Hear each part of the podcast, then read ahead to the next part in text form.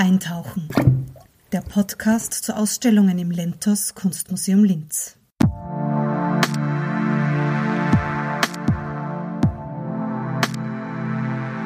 Zu Gast im Lentos Podcast ist heute Andreas Peham. Er betreut im Dokumentationsarchiv des österreichischen Widerstandes die Rechtsextremismus-Sammlung und die Aktion gegen Antisemitismus mit den Forschungsschwerpunkten Rechtsextremismus, Neonazismus unter Jugendlichen, Antisemitismus und Rassismus sowie Islamismus. Zudem ist er Gründungsmitglied der Forschungsgruppe Ideologien und Politiken der Ungleichheit. Peham zieht auch die Praxis mit ein und geht direkt zu Jugendlichen, um mit ihnen zu arbeiten. Die Leiterin der Lentos Kunstvermittlung Karin Schneider führt das Gespräch. Ja, danke fürs Kommen. Du weißt ja, dass wir im Moment im Lentos Museum eine Ausstellung haben, die sich äh, Transformation und Wiederkehr radikal der Nationalismen nennt. Und in dieser Ausstellung geht es auch ganz stark so um neue rechte Gruppen, Bewegungen, Symbole. Und ich dachte die ganze Zeit an dich und deine Tätigkeit im Dokumentationsarchiv des österreichischen Widerstands. Du hast mir auch erzählt, dass du im Moment ziemlich Stress hast, weil in dieser Richtung gerade sich ziemlich viel tut. Magst du da ein bisschen was erzählen? Also wir tun oder ich tue im Dokumentationsarchiv, wir sind ja zu zweit, der Bernhard Weidinger und ich in der Rechtsextremismusabteilung. Äh, und äh, ein, würde ich sagen, wichtiger Bestandteil unserer Arbeit ist das, was wir Monitoring nennen. Also die Beobachtung der extremen Rechten in all ihren Facetten, beginnend beim Neonazismus, also im, im kriminellen äh, Bereich. Also das ist jener Bereich der extremen Rechten, der unter Verbotsdrohung, unter eben äh, der, äh, der Strafverfolgung äh, steht. Du darfst dich in Österreich nicht, also öffentlich im nationalsozialistischen Sinne betätigen. Also wir haben es hier zu tun, aber viel umfassender mit einem kriminellen Milieu. Äh, es ist ein sehr gewalttätiges Milieu, also jenseits vom Ver Verbotsgesetz. Ja. Und was wir auch beobachten, Stichwort Oberösterreich, Objekt 21, in den letzten Jahren äh, das Verschwimmen von ja wirklich organisierter Kriminalität äh, und äh, dem Neonazi-Milieu. Ja. Und eine extreme natürlich Gewalttätigkeit in den letzten Jahren beobachten wir eine wirklich massive Zunahme der Bewaffnung, der Militarisierung. Es beginnt so 2015 in der sogenannten Flüchtlingskrise. Es waren Waffen natürlich in dem Milieu immer Thema. Ja, aber wenn sogar schon wie letzten Winter äh, geschehener österreichischer Innenminister, und das habe ich zumindest noch nicht erlebt gehabt bis dahin, äh, vor drohenden rechten Terror warnt angesichts der Umfänge äh, der Waffenlager, die da ausgehoben werden und wurden, dann kann man sich ungefähr vorstellen, äh, wie groß die Bedrohung wirklich ist. Also enorme Militarisierung, äh, vor allen Dingen in, in Zusammenarbeit, in Kooperation mit osteuropäischen Neonazi-Banden, äh, auch sehr viel paramilitärische Trainings, Ausbildung also äh, die Zeichen stehen hier äh, tatsächlich auf drohende, zunehmende, auch terroristische Gewalt, wie überhaupt der Rechtsterror. Und das zeigt der Christchurch, äh, der Anschlag 2018 mit 51 Toten, äh, wo der Attentäter sein Manifest äh, genannt hat, The Great Replacement, also der große Austausch, der Schlachtruf äh, der österreichischen Identitäre. Äh, und ich rede jetzt gar nicht von den Spenden und von seinen Besuchen in Europa, aber ich will sagen, gerade der Neonazismus war immer ein internationales Phänomen, hat grenzüberschreitend agiert und gerade der Rechtsterrorismus äh, hat sich mindestens jetzt äh, globalisiert. Das heißt, wenn wir von Terror reden, bringt es nichts nur auf Österreich zu schauen. Wir müssen das im globaler betrachten, weil eben auch äh, diese Milieus ja, nun auch durch das Internet äh, verbunden sind, wenn ein Transfer geschieht von Ideen, von Schlagwörtern, von ja, muss man tatsächlich hier auch Bestimmungstäterschaft äh, sprechen. In dem Fall äh, sozusagen ist die, die jetzt vielleicht nicht die Idee zur Tat, ja, aber eben dieser, dieser Schlachtruf vom großen Austausch äh, bekanntlich ja sozusagen erstmals in Österreich äh, erklungen. Also das wäre der eine Bereich. Äh, da sind wir auch, gerade was die neuen sozialen Medien betrifft, auf die ähm, Menschen draußen in der Zivilgesellschaft angewiesen, auf deren Mithilfe, die uns auf Sachen aufmerksam machen, dann, wenn wir ein bisschen weggehen, sozusagen vom ganz rechten Rand unter Anführungszeichen, äh, quasi übers Verbotsgesetz, dann kommen wir in, zu dem, was wir im Dokumentationsarchiv Rechtsextremismus nennen. Und das ist begrifflich ganz wichtig. Äh, und darauf bestehen wir auch. Rechtsextremismus in Österreich heißt nicht äh, verboten, verfassungsfeindlich, ja, das ist das Neonazistische. Ja, in Deutschland ist rechtsextremistisch verfassungsfeindlich. Die österreichische Verfassung, Strafrecht und so weiter kennt noch, das soll ja jetzt kommen, zuerst äh, gegen den, wie Sie ihn nennen, politischen Islam, aber wie wir wissen, bleibt es dann nie sozusagen auf eine Gruppe äh, beschränkt. Nun will ja vor allen Dingen die ÖVP, aber auch die FPÖ äh, sozusagen den Extremismus strafen machen in Österreich. Ja? Äh, dem stehen wir höchst äh, skeptisch gegenüber, weil das äh, für uns weniger äh, Freiheit und Demokratie bedeutet. Also wir haben ein Verbotsgesetz, ja, das gehört gescheit angewandt. Wir haben andere Gesetze, äh, die unserer Meinung nach reichen, äh, um zumindest juristisch und polizeilich dem Problem annähernd Herr zu werden. Es braucht natürlich auch entsprechende Personen, die die Gesetze auch engagiert anwenden. Ja, ähm, ja äh, der Rechtsextremismus eben mit der Betonung seiner Legalität, sozusagen der politische, parteipolitische Teil der extremen Rechten. Die Besonderheit und auch, das ist auch sozusagen der wichtigste Bereich unserer Beobachtung, die österreichische Besonderheit liegt jetzt genau im Übergang. Äh, das sind die sogenannten Scharniere. Ja, Neonazis haben wir äh, und in manchen Ländern Europas sogar viel stärker und viel gefährlicher, gerade in Osteuropa. Ja, was wir aber selten wo in diesem Ausmaß haben, das sind solche Scharnier, so Verbindungen, die eben ein militantes, gewalttätiges, im neonazistisches Milieu mit einem legalen Rechtsextremismus äh, verbindet. Und an welche Organisationen denkt man dann spontan als erster, wenn man von Scharnier-Organisationen spricht, ja immer an Burschenschaften, ja, wobei nicht alle diese Funktion haben. Aber bei der Burschenschaft habe ich auf der einen Seite ehemaligen Nationalratspräsident, Nationalratsabgeordnete, äh, Universitätsprofessoren und, und, und, ja, honorige Persönlichkeiten. Auf der anderen Seite äh, Neonazis, ja, mit Verurteilung nach Verbotsgesetz, die eingeladen werden auf die Bude, ja, wie in Oberösterreich bei der Germania in Ried, wo sie einen Nazi-Liedermacher zu sich auf die Bude geladen haben und dann gesagt haben, und das ist typisch, ja, wenn sie bei sowas erwischt werden, ah, man hat ja nicht gewusst, wer das ist auf die Art, ja. Und so kommen sie halt immer wieder auch davon. Und unsere Aufgabe ist eben, das hängt mit dem Monitoring zusammen, bestimmte Sachen öffentlich zu machen, in der Hoffnung, damit sie mit so etwas nicht so leicht durchkommen, ja. Und da müssen wir halt schon sagen, da bemerken wir in den letzten Jahren oder Jahrzehnten, so etwas was wie als Normalisierung. Ja, und das ist die zweite schlechte Nachricht. Die erste war die Militarisierung des äh, Neonazismus, ja, und die gesamtgesellschaftlich äh, noch relevantere, noch problematischere äh, Entwicklung ist die, äh, dass der Rechtsextremismus normal geworden ist, dass er aufgehört hat, ein Skandal äh, zu sein.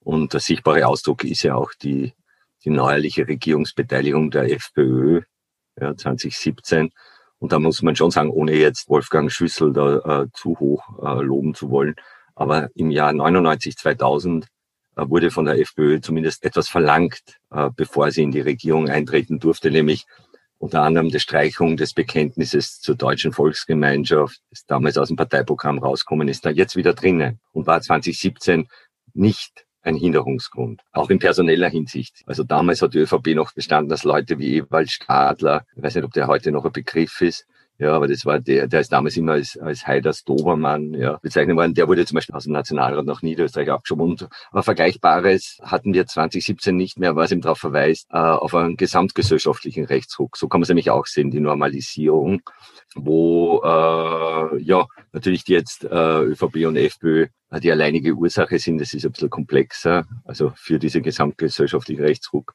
äh, aber schon deren Politik doch einiges damit zu tun hat. Und der zweite Teil meiner Arbeit, und ich war heute das erste Mal seit einem Jahr äh, wieder in einer Gruppe mit zehn Mädels, also es war grandios, äh, das ist die, die politische Bildungsarbeit, also Präventionsworkshops, äh, wo wir zunächst sehr nah an der Geschichte äh, mit Zeitzeugenbegleitungen begonnen haben, aber schon im Wissen, dass äh, das allein nicht reicht. Also du musst sozusagen Rechtsextremismusprävention, und da sprechen wir bitte von primärer Prävention, also bevor es überhaupt äh, zu sowas kommt wie Rechtsextremismus.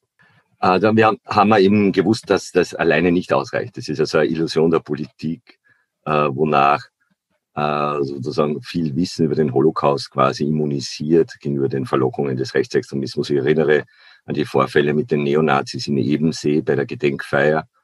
Ähm, jugendliche Neonazis äh, auf äh, Teilnehmerinnen der Gedenkfeier geschossen und den Hitler, also mit Softguns und den Hitlergruß gezeigt aber großer Skandal international, ja, weil in italienischen, französischen Medien darüber berichtet wurde.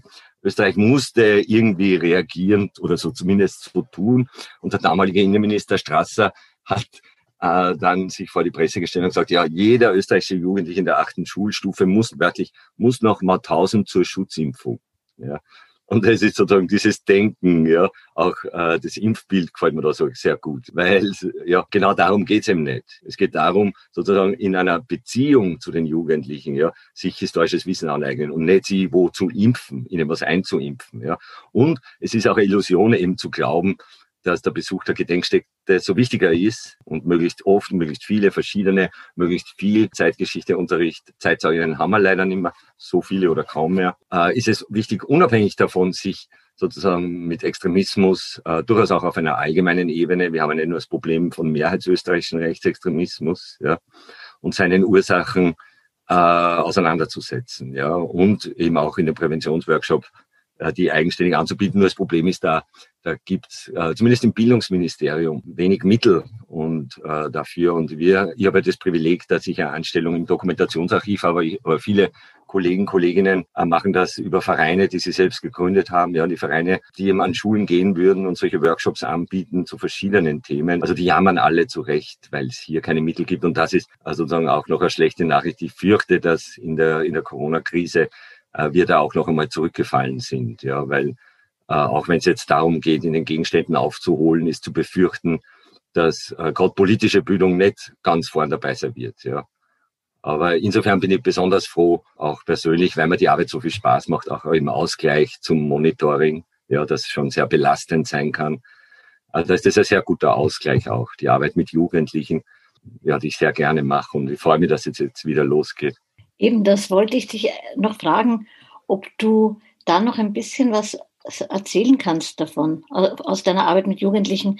Wir haben ja auch gerade ein Projekt laufen, ein EU-Projekt, das heißt MEM-Act und das beschäftigt sich genau mit Verbindung von Holocaust Education und Rassismusprävention in der Bildungsarbeit. Und deshalb interessiert uns das natürlich auch total stark, vielleicht von dir ein bisschen zu hören, wie ist das so in der Praxis? Was erlebst du da? Welche Jugendlichen kommen dir davor? Hast du diese Rechtsextremen, die du beobachtest, dann auch in der Klasse sitzen zum Beispiel? Nein, eben nicht. Oder ganz, also wirklich ganz selten, ja. Und wenn, manchmal komme ich auch im Nachhinein drauf, ja. Äh, dann, dann sind sie sozusagen in der unmittelbaren äh, Konfrontation mit mir, wobei Konfrontation klingt so konfrontativ, meine ich nicht. Also genau das äh, sollten wir ja vermeiden in pädagogischen Settings. Aber wenn sie mich dann sehen und reden hören, ja, dann äh, macht es auch was mit ihnen, auch mit den, mit den härteren Jungs. Einmal ist einer zu mir herkommen und hat sich noch bedankt, hat gesagt, Herr Bär, ich muss sagen, ich bin äh, mit, in unserer Gruppe wird ganz anders von Ihnen gesprochen, also bin mit einer ganz anderen Erwartung gekommen und Sie haben mich jetzt so positiv überrascht und er bedankt sich nochmal. Ich meine, er ist jetzt nicht äh, sozusagen äh, bekehrt worden oder zum Ausstieg bewegt, wobei manche konnte ich, und das habe ich aber dann oft erst schriftlich im Nachhinein erfahren, sehr wohl äh, dann auch zum Nachdenken und zum Aussteigen, sofern sie schon in Szenen drinnen waren, bewegen. Das freut mich dann immer persönlich äh, auch sehr, äh, wie überhaupt sich die Sinnhaftigkeit meiner Arbeit genau in diesem Bereich sozusagen für mich am, am erfahrbarsten ist, weil die Wirkung so unmittelbar erlebbar ist. Wir haben aber, wie gesagt, es sehr wenig mit wirklich Extremismus zu tun. Darum sprechen wir im Fall des autochthonen Rechtsextremismus eben von der Rechtsorientierung. Ja, da ist eben dieses, dieses suchende äh, das Prozesshafte noch. Äh, ich habe vorher betont, Primärprävention eben sehr früh äh, beginnen, eben bevor äh, sich die Einstellungen beginnen zu festigen. Und insofern ist das, was ich mache, auch gar nicht vielleicht Extremismusprävention, sondern noch eine Stufe davor, äh, nämlich das, was wir Vorurteilssensibilisierung nennen. Und damit beginnt Also das wäre quasi die erste Stufe. Das versuche ich auch den Jugendlichen äh, klarzumachen, dass es damit äh, sehr oft äh, beginnt, nämlich mit dem, was wir vor, als Vorteil bezeichnen. Und äh, da ist es eben wichtig, äh, sich selbst nicht rauszunehmen, ja, sich nicht auf ein pädagogisch-moralisches Protest zu stellen, ja, von oben herab und so zu tun, wie wenn man selbst frei von Vorurteilen wäre und dann mit dem Zeigefinger die Jugendlichen sofort in einen Schuldzusammenhang und in einen Rechtfertigungszwang zu bringen, ja, äh, das wird nichts mehr. Ja. Darum gehe ich rein in die Klasse, sage, hallo, ich bin der Andi, ich habe rassistische Vorurteile im übertragenen Sinn sozusagen mit der Muttermilch aufgesogen, von klein auf. Bin in Oberösterreich am Land groß geworden, ja. Dann sagen die Jugendlichen oft, was wir haben glaubt, die machen Antirassismus. Aber da sieht man auch die Erwartungshaltung. Und darum sprechen wir auch von rassismuskritischer Bildungsarbeit oder antisemitismuskritischer Bildungsarbeit, weil da dieses äh, selbst, sich selbst einbeziehende, selbstreflexive Moment schon mitgedacht ist oder sogar eine notwendige äh, Bedingung ist äh, für den Erfolg dieser Arbeit.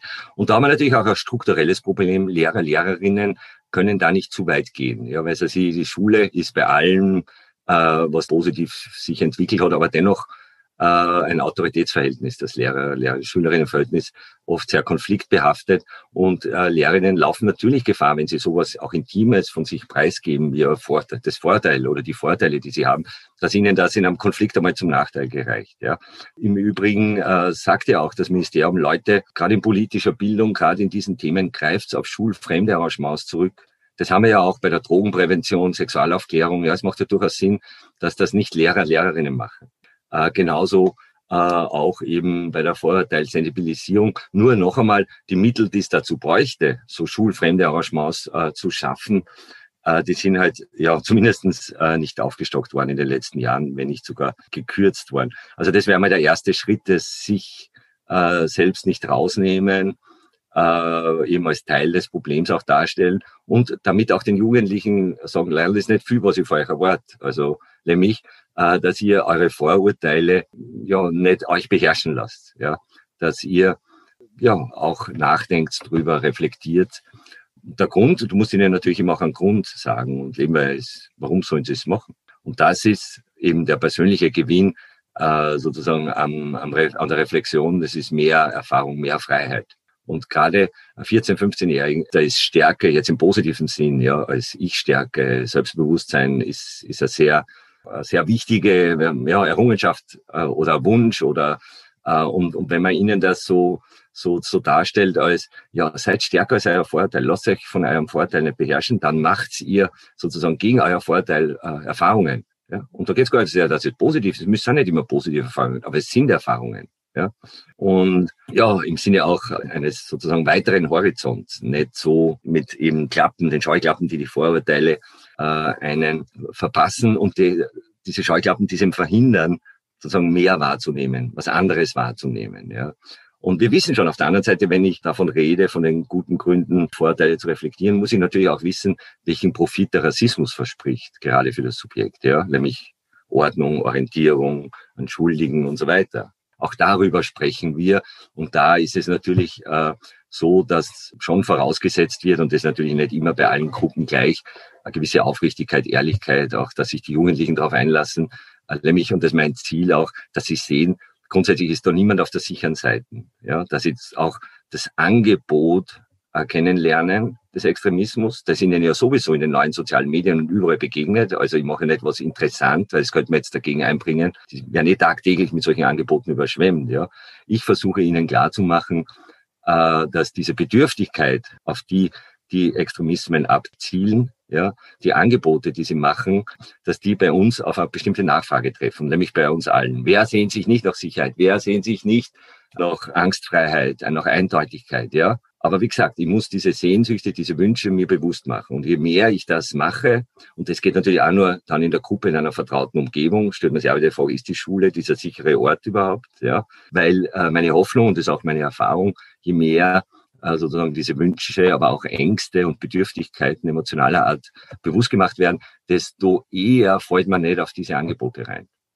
Äh, desto eher sozusagen findet man andere Wege, äh, diese Bedürftigkeiten zu stillen.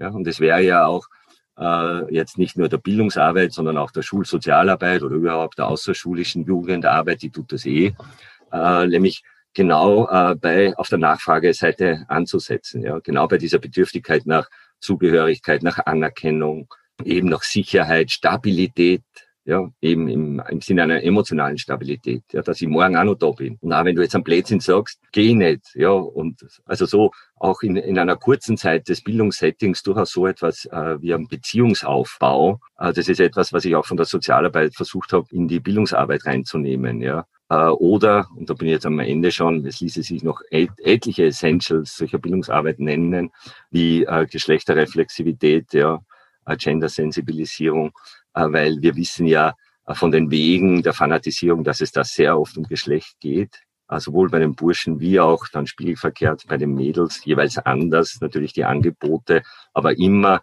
mit klarer eben wieder Ordnung, keine Verwischungen der Grenzen, ja, Eindeutigkeit und alles entweder durch Gott oder Natur dann noch einmal abgesichert. Ich meine, mir, mir brennen tausend Fragen und wir sind ja schon fast auf auch von der Zeit wieder am Ende. Und ich weiß nicht, weil das, was du jetzt am Schluss gesagt hast, gerade mit dieser, ja, diese ganz, also Gender Fluidity und äh, all diese Dinge, das mag in manchen Kreisen cool klingen, aber es hat auch was Bedrohliches so. Deshalb gibt es da diese Verknüpfung, habe ich verstanden, von rassistischen Vorurteilen äh, und, und Strukturwunsch und, äh, und Gender-Normativitäten. Und das ist ja auch ganz starker Thema in der, in der Ausstellung oder so ein, ein, ein, ein Subthema, das sich da so, wie so ein, ein Motto, das sich so durchzieht. Ne? Und ich weiß nicht, hast du auf der Homepage vielleicht von uns das Plakat gesehen, ja, mit dem ja, wir ja. die, ja, ja, weil du hast ja auch die Identitären genannt. Ne? Die Identitären haben natürlich auch in unseren ganzen Podcasts und auch im Webinar und so ganz eine starke Rolle gespielt, weil die in dieser Arbeit von Markus Proschek, von dem Künstler und Ausstellungskurator und dem Ausstellungsplakat so eine Rolle spielen, wo das Logo so hinter dem Bild vom Dachauer, von einem im Nationalsozialismus Professor gewesenen und von Hitler dann für dieses Bild beauftragten Künstler hervorlugt. In dem Bild sieht, also das Bild heißt ja, aus dem Opfer des Krieges entsteht das neue Europa und Europa ist eine jugendstilartige, eigentlich ganz nazi-untypische, weibliche, feine weibliche, fast heilige Gestalt ne? und darunter liegt der tote Soldat. Ne?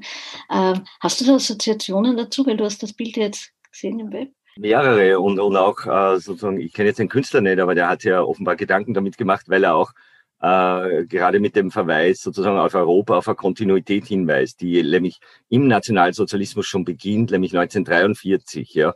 Nach Stalingrad wird klar, das wird nichts so mit, mit dem Großdeutschland.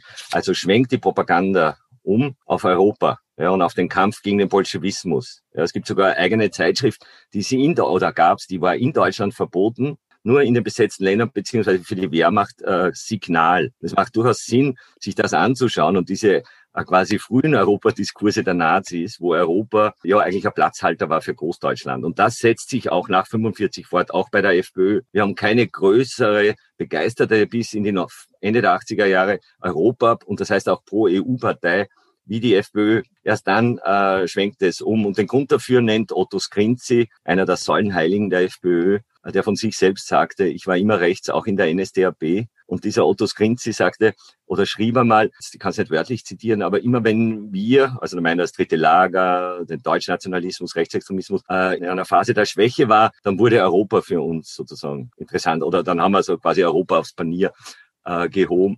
Und das stimmt schon. Also es hat strategische Gründe. Äh, auch Adorno schreibt im Text, ich glaube, es war ist Schuld und Abwehr 1955 auf diese Verschiebung, ja, was sie früher Deutschland nannten, heißt jetzt Europa, ja. Aber der Chauvinismus und der Rassismus ist quasi der gleiche. Äh, also dieser Europabezug, den manche nur bei der jetzt unter Anführungszeichen und auch darüber ließe sich reden, über die Problematik des Begriffs neuer Rechte. Also ich bin ein bisschen vorsichtig auch mit der Verwendung, weil ich glaube, dass man ihnen da einen zu großen Gefallen tut, ihnen zu weit entgegengeht. Also es ist eine Selbstbezeichnung. Äh, aber was man sicher sagen kann bei den Identitären, äh, auch hier äh, zeigt sich eben, und darum ist das Bild so treffend, ja, eben diese Kontinuität ja, in der quasi Europa-Ideologie. Und auch wenn sie heute von den Türkenkriegen schwadronieren, und da gibt's äh, eben äh, so eine schöne Episode vom Kahlenberg, ich glaube es war 2018, nämlich äh, Martin Sellner, der Kopf der Identitären, redet sich da bei der Kundgebung am Kahlenberg in, im September in Rage ja, und spricht über äh, die Türkenkrieger, die ihr Leben geopfert haben, ja, im Kampf gegen die Islamisierung und spricht so, äh, unsere Vorfahren haben ihr Blut und der Kampf war nicht umsonst und immer mehr. Und plötzlich sagt er, unsere Großväter haben, ja, und das ist eine schöne Fehlleistung, weil sie eben genau das für mich bestätigt haben, dass sozusagen die Türkenkriege quasi jetzt der Platzhalter sind äh, für das, was früher eben der Kampf gegen den Bolschewismus war oder die Waffen-SS. Der Herr Sellner äh, in seiner Zeit in der Neonazi-Szene hat er sozusagen genau gleich gesprochen, aber heute nicht von den Türkenkriegen, sondern aber die Gefahr kam auch auf, aus dem Osten, sozusagen vom Kampf gegen den Bolschewismus. Und manchmal äh, schwingt das so durch. Also es, wir sehen auch, äh, dass das auch was äh, einen Charakter einer Deckerzählung hat, äh, weil er natürlich weiß, dass es nicht strafbar ist, im Unterschied zur Apologie äh, der Waffen-SS zum Beispiel, wobei es wurde auch in Österreich nie judiziert, äh, erinnern wir uns was ja Kaider in Kumpendorf damals gesagt hat zu den Waffen-SS-Leuten und die hätten eben Europa äh, verteidigt und im Kampf gegen den Bolschewismus. Also ich sehe, wie gesagt, sehr viel Kontinuität und wenig Neues. Natürlich, äh, und da bin ich auch noch beim Symbol äh, und beim Auftreten, äh, da ist, also auf dieser Ebene der, der Repräsentation, äh, da sehe ich schon viel Neues. Ja, aber das ist tatsächlich auch nichts anderes wie quasi mitgehen mit den Entwicklungen da in den Kommunikationstechnologien. Äh, und da sind sie gut, muss man tatsächlich sagen, haben sie aufgeholt. Ja. Gerade das Lambda-Symbol, das ja jetzt verboten werden soll, ja, obwohl es eigentlich eben eh schon lang verbrannt ist seit Christchurch, das hatte schon eine, eine gewisse Kraft. Ja, mit der ganzen, mit dem Mythos dazu, der Spartaner und so weiter. Ja, auch das Schwarz-Gelb. Also das hatte schon was. Und insofern waren die die besten sozusagen Aktionen gegen die Identitären auch eben Versuche, das Symbol zu zerstören. Wie gerade in Linz eben die Initiative gegen die Mühlviertler, die über die Donau kommen, ja, wo man sozusagen äh, das Identi aus dem identitären Lambda-Zeichen eine Donaubrücke gemacht hat, die man ihm gesprengt hat, ja. Und tatsächlich wurde ja dann die Eisenbahnbrücke gesprengt und ist dann als Erfolg, also wirklich äh, diese, diese Form der, äh, der satirischen Überzeichnung, vor allen Dingen das Symbol äh, versucht sozusagen zu beschädigen. Äh, das das habe ich immer, immer für das Zielführendste gehalten bei den Identitären, äh, wie überhaupt äh, die, die extreme Rechte immer äh, Politik, also mit den Symbolen gemacht hat, mit dem Bildhaften, klar, da geht es um den Bauch natürlich. Wir haben auch vorher schon von den Emotionen gesprochen, Politik der Gefühle, wie Josef Haslinger es in den 80er Jahren nannte. Und da sieht man vielleicht auch, sozusagen äh, wie, wie die Entwicklung äh, der neuen sozialen Medien, ja, wo, sie, wo ja Symbolhafte, das Bildhafte einen ähnlichen Stellenwert hat, ja, wie auf einer anderen Ebene im Rechtsextremismus, ja, warum das so gut zusammengeht. Wow, das war jetzt wieder extrem dicht und ich habe das Gefühl, dass wir äh, mit all diesen unterschiedlichen Podcast-Beiträgen, die wir machen, immer wieder von der anderen Seite das, das ansiedeln und jetzt nochmal so deine Verbindung von Symbolpolitiken, Widerstand, Geschichtsarbeit und Arbeit in den Schulen, das, das macht wirklich ein unglaubliches Denkpaket auf und großen, großen Dank dafür. Danke Nochmal. und alles Gute. Und ich hoffe, dass du bald weniger Arbeit hast, nämlich nicht persönlich gemessen, sondern dass es weniger wird, dass zu du jetzt im Monitor weniger zu tun gibt. Aber ich glaube, ja. das wird so bald nicht sein, oder? Hoffen wir mal. Danke auch. Wir freuen uns über einen Bonustrack dieser Podcast-Serie. Bereits ab 4.6. hören Sie ein Gespräch mit den Künstlerinnen Nina Prader und Henrike Naumann.